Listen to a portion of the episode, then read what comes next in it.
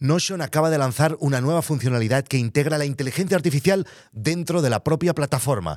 Hay de momento lista de espera, a mí me la activaron hace un par de semanas y los últimos días he estado trasteando para ver qué podía hacer. En este episodio os voy a mostrar todo lo que podéis hacer con inteligencia artificial sin tener que ir a ChatGPT, GTPT y WriteSonic y estas cosas, porque todo ya está dentro de Notion. Venga, nos vamos a un sitio mejor para explicar esto que es delante del Mac. Como veis en un principio, todo es igual, una página de Notion normal y corriente, si lo utilizáis eh, no veréis nada extraordinario. Aquí tengo la entradita de lo que os acabo de decir en la entrada de este vídeo y cuando le das a estos puntitos que hay en la izquierda de Notion, veréis, si lo tenéis activado, una nueva funcionalidad que se llama AI Assist, ¿vale? Y aquí vemos todas las opciones que hay. ¿Vale?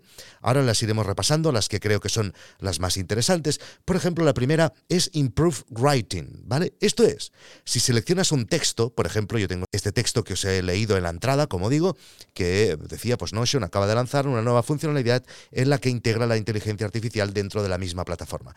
Y si seleccionamos un texto, ya nos aparece la función de AI arriba, y si le damos en Improve Writing, pues nos va a mejorar, en teoría, el texto que yo ya había escrito. Dice, eh, Notion acaba de lanzar una nueva funcionalidad que integra la inteligencia artificial dentro de la plataforma. Lo ha reducido un poquito, aquí se ve que me había alargado. Bueno, pues podéis poner un texto largo y decirle a la inteligencia artificial que os lo mejore. Más opciones que tiene esta nueva funcionalidad de Notion. Por ejemplo, esto es muy interesante. Ahora aquí voy a escribir una frase eh, y la voy a cagar mi madre tiene, y aquí voy a poner tres S al final, un pero, que sería un perro, que se llama Antonio. Antonio. Y voy a poner Antonio A. ¿Vale? Entonces seleccionamos el texto, vamos a la opción de inteligencia artificial, le decimos Fix Spelling and Grammar, corrige la ortografía y la gramática y a ver qué pasa. Vamos a ver si lo corrige. Efectivamente, dice, mi madre tiene un perro, me ha añadido ahí una R, me ha sacado la SES que había puesto en el tiene, que se llama Antonio y me ha sacado la Por lo tanto, para corregir textos. Muy bien. Más opciones. Vamos a ver.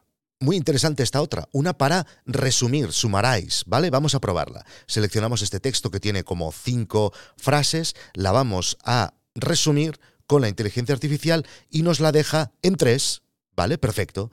Más opciones interesantes, yo creo que ahora vienen las buenas. Translate, bueno, vamos a probar de traducir este texto que tengo aquí a, por ejemplo, alemán. Vamos a ver. Notion hat gerade einen Vale, tiene pinta de alemán. Perfecto. Pues es practiquísimo esto, ¿eh?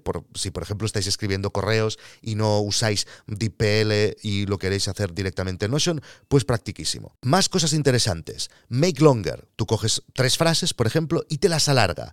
Make shorter. Lo contrario. Atención, simplificar un texto. O sea, si estás utilizando palabras, por ejemplo, muy cultas, con esto, pues te lo haría más amigable. Y esto es muy interesante, una opción que te permite continuar lo que has comenzado a escribir. Vamos a probarlo. Le digo que continúe escribiendo a la entradita que os he explicado al principio.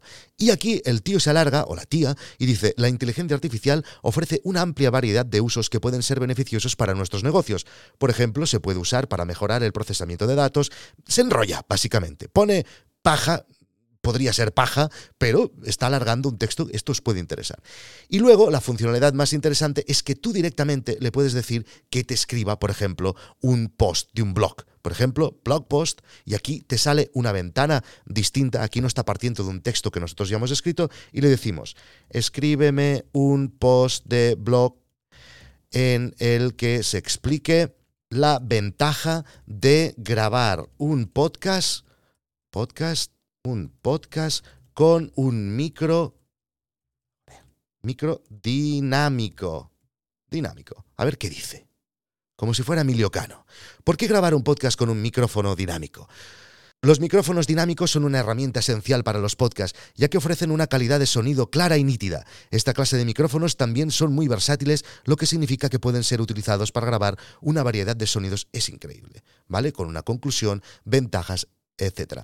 Aquí esto ya lo he estado probando, le puedes dar una extensión al texto, o sea que está como si el chat PTG este estuviera integrado dentro de Notion.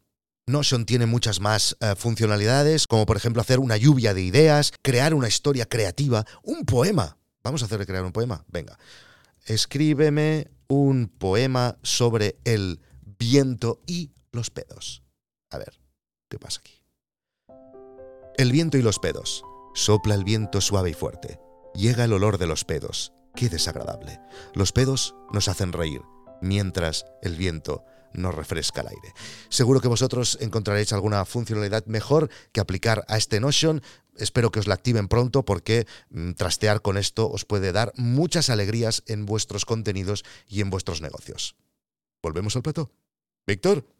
Víctor, volvemos al plato. El tema de la inteligencia artificial y de cómo la podemos aplicar a nuestros negocios para crear contenidos, para hacerlos crecer, en definitiva, es un tema muy recurrente dentro de la membresía de No es Asunto Vuestro. Si no os queréis perder ninguno de los contenidos premium de No es Asunto Vuestro, solo tenéis que ir a noesasuntovuestro.com. Nos vemos en Internet. Chao.